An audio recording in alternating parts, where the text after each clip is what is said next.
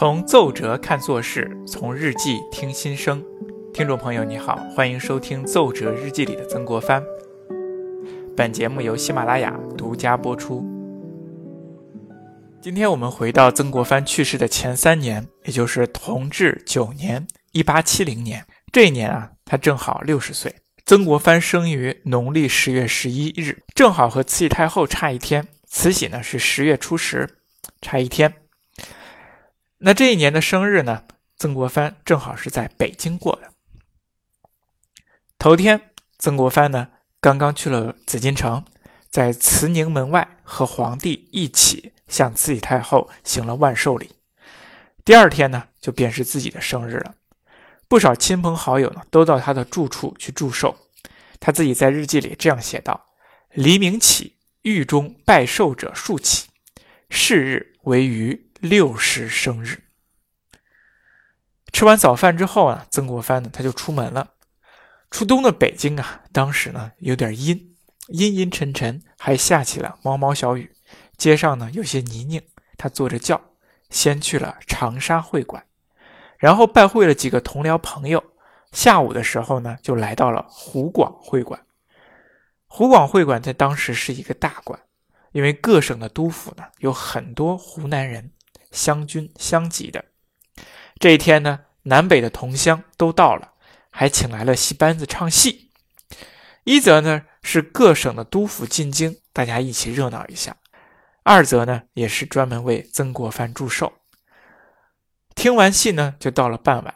曾国藩呢，他就坐轿回去了。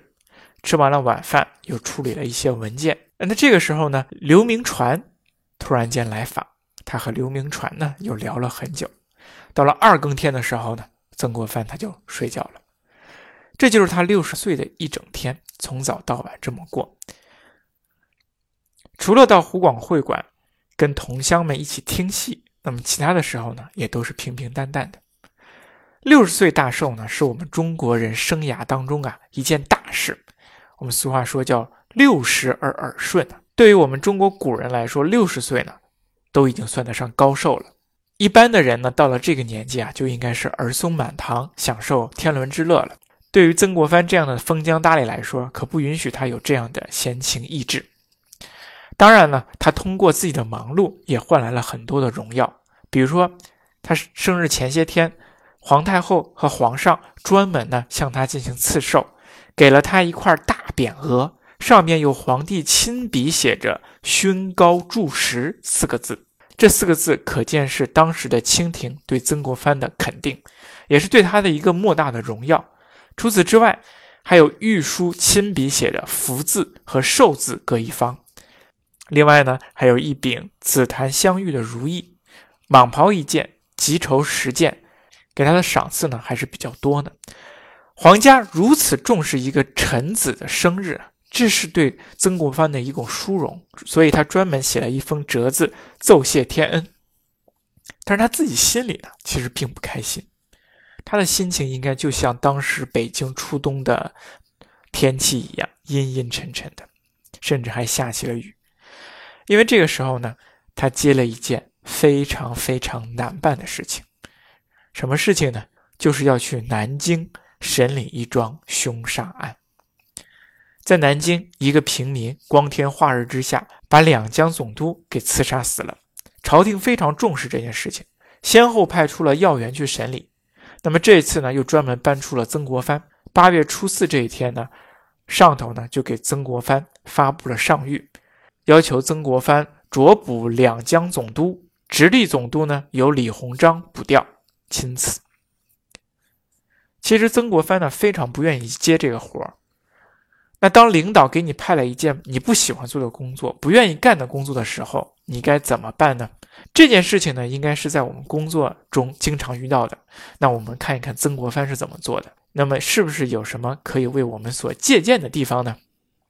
当遇到了不想干的事情，曾国藩第一时间就是拒绝。人家大胆的说出了一个不，而且呢，还为自己找了一个很好的借口，说自己身体生病，难堪重任。他的奏折呀这样写道：“臣目疾甚重，往来文件难以细阅，幕僚拟稿难以核改。江南庶务因繁，若以病体惩罚，贻误必多。说了一件什么事儿呢？就是说自己的眼有毛病，自己连文件都看不清楚，幕僚写的稿子我都看我都没办法核改。那两那两江总督又这么重要，那我想我以这样的病体去做的话，肯定会耽误很多事情，干不了，干不了。那其实曾国藩呢，他确实是有眼病、眼疾。比如这年二月份的时候，由于曾国藩看文件看的很多，就突然间看文件的时候，右眼看不见了，突然间失明。他自己在日记当中这样写道：“右目既盲，左目亦复昏蒙，一个眼睛看不见了，另一个眼睛呢也看迷迷茫茫、不斟酌，看不清。你说这对一个人的打击呢，其实是非常大的。自己到了垂暮之年，眼瞎了。”另外一只眼看不清，所以我们可见啊，曾国藩晚年的时候，他的病体啊非常的重，他应该不是非常的开心，总是在日记当中写到“眼昏、精力不济”这样的字眼。他他当时呢正在办天津教案。这是一件非常难办的事情。我们由此可以看出，此时的曾国藩由于自己生理上的原因，他已经成了强弩之末了。他承承受了，他承受了很大的心理和生理上的压力，所以他赶紧想着，哎，天津教案办完之后，就赶紧回家养病好了。结果没想到来了一件新的棘手的事情，所以他本能的就是推辞，赶紧上折子说自己身体有病，拒绝。他不但拒绝了前往南京任两江总督，而且还提出了辞呈：我要辞掉直隶总督，要回家安心调理。如果以后病好了，那皇帝让我来来当官，来来办事儿，我甘愿献犬马之劳。现在生病不行。那对于曾国藩这样的推辞，上头的领导怎么看呢？上头的领导不同意，他还是想让曾国藩去。对，但是对于这样的一个朝廷重臣，上面也不敢蛮横的要求他，你就必须去。你你什么有病啊？国家重要还是你自己的身体重要呢？当然不会这么说。上谕呢也是有理有据的说的，怎么说呢？啊，他这么说：两江事务频繁，职务其重。曾国藩老成素望，前在两江多年，情形熟悉，错指嫌疑。现虽目疾未全。但能坐镇其间，诸事自可就理。即着前赴两江总督之任，勿再顾辞，亲辞。上面的态度其实是非常好的，他是说两江总督这个职位啊非常重要，而且很难办。你曾国藩的能力强，老成素望，有威望，而且以前呢干两江总督干得非常的好。那这一次呢，也只有你才能去，事情才能够摆平，对曾国藩非常的抬举啊。那么又说了，他说：“至于你眼睛有病啊，身体不舒服，没关系啊，你只要到两江总督的位置上一坐，我相信以你的能力和影响力，那事情就摆平了，就顺了。所以说呀，你赶紧就去两江总督赴任吧，别再推辞了。”哎上头这个态度说的也挺好，没什么问题。那所以说，对于上头的这样的再次的呃要求，曾国藩是什么态度呢？再拒绝有没有啊？曾国藩觉得不行，不能再拒绝了。上头对自己这么抬举了，说你只要坐镇，诸事皆顺，那再不去太不给面子了。所以说呢，他就赶紧又上折子，不推辞了。那不推辞，他做的第一件事是什么呢？就是表决心。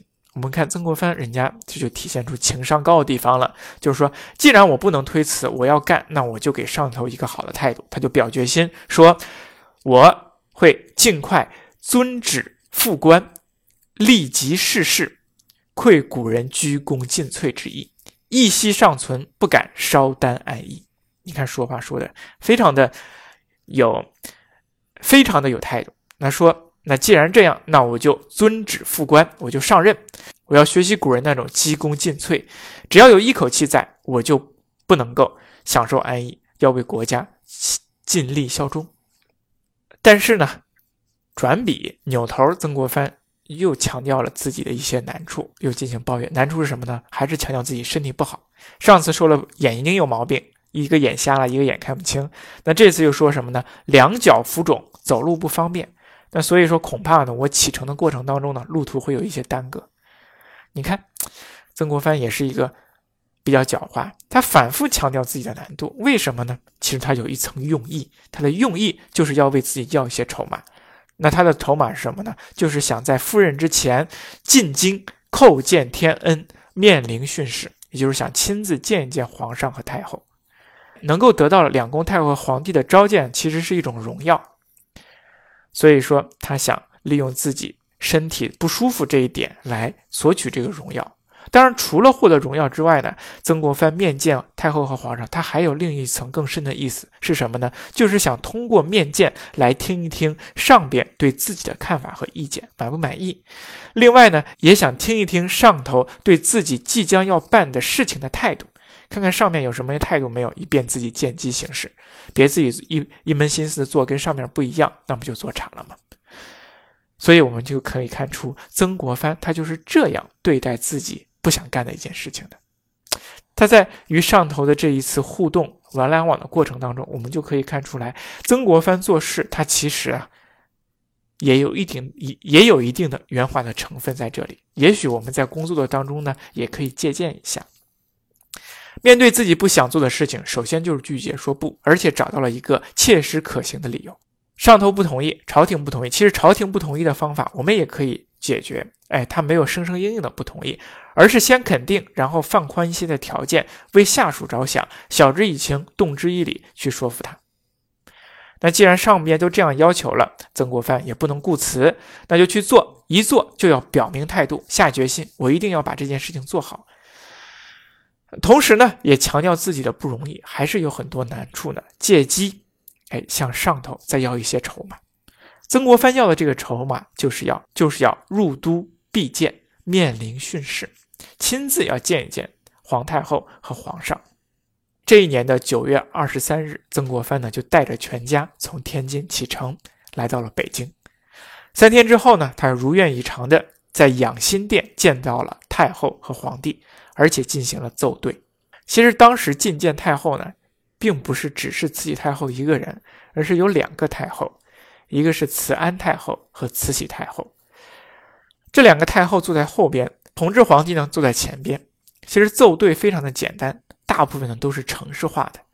慈安她虽然是正宫太后，但是呢不爱讲话，所以一般奏对问话的时候呢，都是由西太后慈禧来进行的，问话也比较简单。啊，不会有那些激烈的讨论啊！问问你怎么办啊？一些大臣一般不会指点江山、激扬文字，不会那样的，说的特别简单，甚至有一些家庭琐事的感觉。那这次对话就非常简单，但是呢，就是在这种简单的对话当中，聪明的太后和大臣就能够找到对方的一些态度和一些对事情的反应，以及这些大臣做事情的方向。在这一次奏对的过程当中呢，太后就先问了问曾国藩的身体，你怎么样啊之类的。然后呢，就来到了正题，就问他说：“太后呢，说马新贻这事儿岂不甚奇？说马新贻这件事儿啊，真的是很奇怪呀。”曾国藩怎么说呢？曾国藩说：“这事儿很奇。”让太后说：“马新贻办事很好。”曾国藩说：“他办事平和精细。”然后奏对就结束了。曾国藩退出殿门，哎，你可能就奇怪了，这这这奏对说什么了？就说了这两句，来来回回就这么两个问题，挺简单。但是就在这两个简单的问题当中，慈禧表明了自己的态度，曾国藩也领会到了他的态度。那么问题就来了，慈禧口中的马新贻是谁呢？他说马新贻这事儿岂不甚奇？这是一件什么样的事情呢？那慈禧的态度又是什么样的呢？曾国藩领会到了没有呢？那么他去南京的时候又是怎么样干的呢？